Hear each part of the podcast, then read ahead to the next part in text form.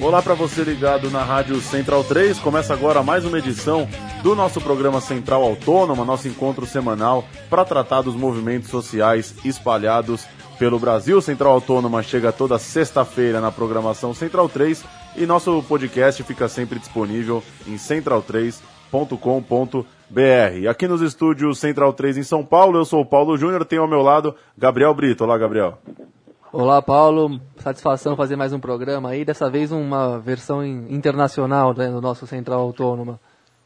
A gente vai conversar com Hassan Zanif, do MOPAT, o Movimento Palestina para Todos, para bater um papo com a gente sobre a atual conjuntura desse tema. Hassan, obrigado pela sua participação. Queria que você começasse dando aí a sua visão do atual contexto estratégico e geopolítico da ofensiva israelense contra Gaza. É, como que você tem acompanhado isso? O que, que você poderia falar é, enquanto ativista aí do Mopat? Olá, boa tarde. Então, a gente tem acompanhado a, essa última ofensiva, né, que está acontecendo, uma escalada de violência que está acontecendo agora, mas a ofensiva israelense contra os territórios palestinos e o povo palestino é constante.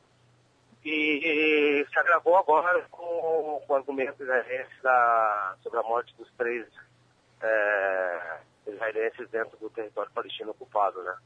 E só para contextualizar, eles eram colonos que viviam dentro da cidade de Hebron, que é uma cidade que tem 200 mil palestinos, e que é, o centro dessa cidade é controlada por uh, colonos israelenses que consideram um lugar sagrado, e em função disso eles é, seguros e tem uma guarda de 5 mil soldados israelenses que pratica toda forma de, de massacres, expulsão e, e uma tentativa de expandir esse centro com uma área muito maior.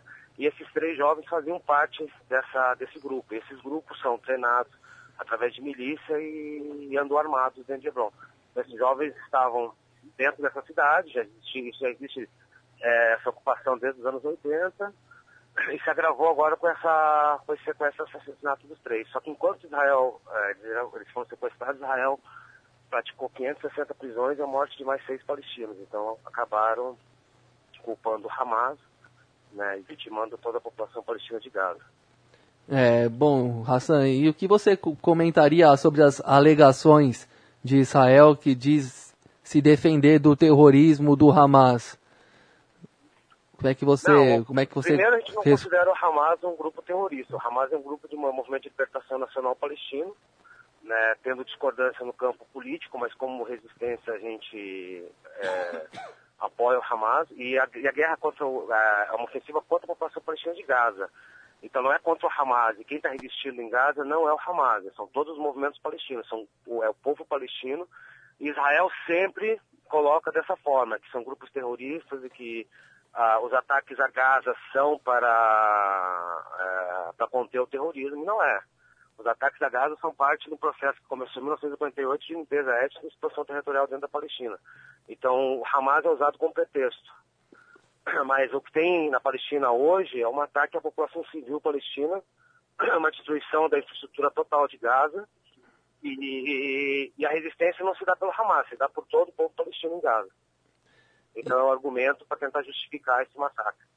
Certo. Bom, e sem meias palavras, então, você acredita que a estratégia de Israel é manter essa ofensiva até acabar com a possibilidade concreta de dois estados para dois povos? Seria esse o objetivo de longo prazo de Israel?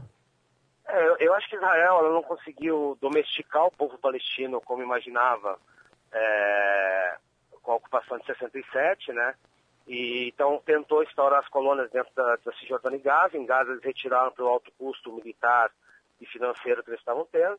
E cabe a Israel decidir se é, aceita ou não o processo de dois estados. Por exemplo, eu sou, eu sou contrário ao, a dois estados dentro do, de uma solução final. Porque a gente tem 5 milhões de refugiados palestinos espalhados em países árabes. Esses 5 milhões de refugiados palestinos têm que voltar para os seus lares e propriedade, não para um Estado criado.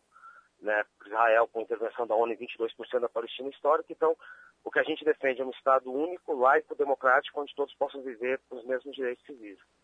Uh, agora, Israel, nessa tentativa de de expandir o território e oferecer 12% do território para os palestinos dentro de um Estado inviável, isso não vai levar a lugar nenhum. E Hassan, qual que tem sido a avaliação de vocês a respeito da, da chamada comunidade internacional, as Nações Unidas, enfim, como que vocês têm visto a repercussão nesse momento é, para esses agentes internacionais? Bom, a comunidade internacional, ah, as Nações Unidas e principalmente a Liga Árabe, a gente não espera mais nada deles, né?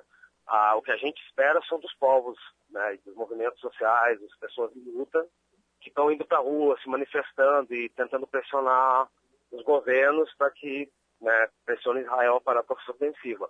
Uma das coisas que a gente acredita muito é a campanha de boicote, que é, é, é BDS, né, boicote de investimentos e sanções contra Israel. E aqui no Brasil ela tem que tomar uma proporção forte, porque o Brasil é o oitavo maior comprador de armas de Israel. O Brasil tem contratos em várias áreas com Israel depois da assinatura do Tratado de Comércio, Mercosul, uh, Israel, que deu em torno de cinco anos atrás. Israel tem fábricas de tecnologia militar aqui, tem acordos militares, inclusive com a Polícia de São Paulo, como forma de repressão. E, então a gente espera esse tipo de pressão, que se pressione Israel na, na, no campo dos boicotes, né? Mas dos países árabes, da Liga Internacional e tal, a gente não, não, não tem tanta, tanta esperança. Já está sendo realizado esse massacre há muitos anos e ah, os Estados Unidos vetam as sanções da ONU e a está criando uma, uma expectativa de que a ONU ou que a comunidade internacional vai resolver. Isso não acontece por causa do veto dos Estados Unidos e, alguns países que apoiam Israel. E, então, e nós... espera que os povos Sim. livres se mobilizem e denunciem o que está acontecendo na Palestina e que apoiem a campanha de boicote. Mas para a gente que mora longe lá do Oriente Médio e não conhece tantas particularidades dos dos países e povos, por que, que os países árabes têm essa postura que você considera decepcionante na, na, na, sua maneira de atuar e interferir na questão da Palestina e de Israel? Os países árabes têm essa postura porque eles são países, né? São a maioria são reinados ditatoriais, apo, apoiados pelo imperialismo americano e manter essa neutralidade para poder manter o poder, né? Então, em algum momento eles é, contribuem com a, com a questão palestina com a ajuda assistencialista e tal, mas isso não, não basta, não é o suficiente. Uh, então, o que a gente espera, que, a, que pode vir alguma ajuda dos países árabes, é que os povos derrubem esses ditadores, se instaurem governos populares, e a gente pode voltar a contar com a esperança de ter um apoio dos países árabes. Mas nesses atuais regimes, não há perspectiva nenhuma. Nesses regimes são sionistas do imperialismo e não tem nenhuma, nenhum objetivo de ver a Palestina livre. Né? Certo. E bom, sobre, ainda sobre a faixa de Gaza, dentro do território mesmo, que, que informações você, você tem a respeito de possíveis de ataques e violências contra repartições públicas, como hospitais, escolas? Como é que está isso na vida civil da, da faixa de Gaza? Que informação você tem sobre isso? Não, Israel, a, a, essa é a terceira ou quarta escalada de violência contra Gaza, né, desde 2006, 2006, 2008, 2012, e essa é a quarta. Israel, de dois a dois, três, três anos, Israel derruba, ela ataca Gaza e acaba com toda a infraestrutura possível, né, para tentar manter a, a, sobrevivência em Gaza insuportável. É, agora a gente espera que tenha esse cessar-fogo, né, até porque Israel, é, ela acho que não tem mais tanto respaldo para jogar bombas através de aviões e, e matar civis, né? Já está ficando, já está sendo condenado pelo mundo inteiro, então, e a ofensiva terrestre para eles foi uma derrota. Então, acho que agora pode ser que venha um cessar-fogo, mas o cessar-fogo não basta é, como está sendo mediado, que seja simplesmente é, um acordo de não agressão. O cessar-fogo tem que vir com a abertura do, do, da fronteira em Rafah, né, para que a população de Gaza possa respirar, a abertura do porto, né, e o mínimo de condições para que o povo palestino possa reestruturar Gaza. Né. E Israel simplesmente está propondo um cessar-fogo onde não haja mais ataques. E agora isso não basta, depois que Israel fez na Palestina, a destruição toda em Gaza, é, no mínimo tem que haver uma abertura de fronteira, né, para que essa ajuda humanitária mesmo e que as pessoas possam né, adquirir o mínimo de produtos básicos para sua sobrevivência. Nesse sentido ainda, Hassan, qual é a sua expectativa então de, de como devem caminhar essas negociações de paz? O que, que você está imaginando? Ah, as perspectivas. Não, a gente não tem muita perspectiva nos acordos de paz. A gente, os acordos de Oslo já foram um fracasso, né? Os acordos de Oslo. E Israel não aceita negociar é, com os palestinos é, fora das suas limitações, que são oferecer um território mínimo de 12% para os palestinos. Então a gente não acredita mais nesse tipo de negociação, principalmente intermediada pelos Estados Unidos. Então acho que a única solução de paz é o Estado único dentro da Palestina histórica. Bom, mas como é que dentro dessa dessa sua visão, quais a, qual perspectiva você tem de as negociações evoluírem nesse sentido e também como é que você imagina a vida em Gaza nos próximos meses, mesmo que cessem os ataques de Israel? A vida em Gaza nos próximos meses ela vai continuar da forma que era antes da, dessa escalada de violência, né?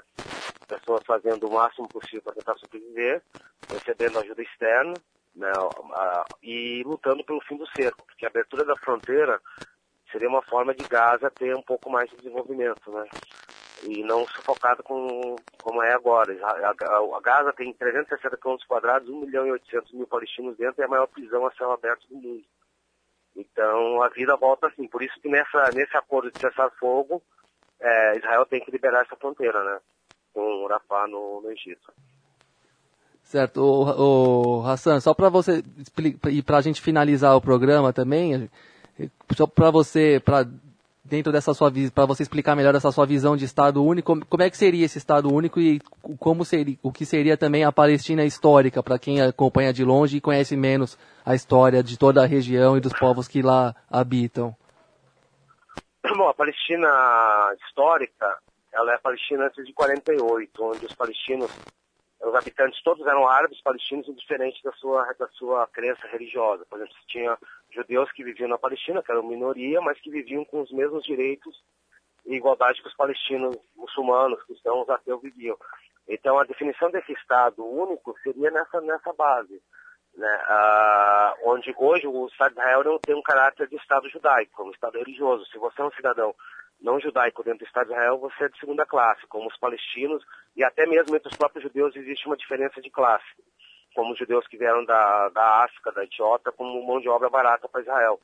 Então, o que a gente defende num Estado único seria isso, indiferente da sua crença, todos né, viverem com as mesmas condições. E o direito de retorno, que é o principal ponto a ser discutido na questão palestina, é a questão dos refugiados. Né? O direito dos refugiados, a única forma de você é, é, é, consertar historicamente o que foi feito com os refugiados é o direito de retorno aos seus lares de propriedade.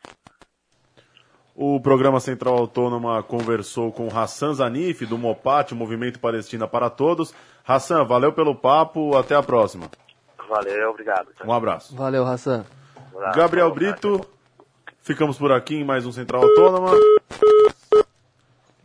Gabriel Brito, ficamos por aqui em mais um Central Autônoma. Até a semana que vem. Até a próxima, um programa espinhoso hoje, de tema difícil de responder tu, todos os seus dilemas, mas que faz parte de um dos grandes dramas, que é um dos grandes dramas da humanidade toda e acho que devia interessar a todos os povos e continentes. Então, Central Autônoma também é internacional quando precisa.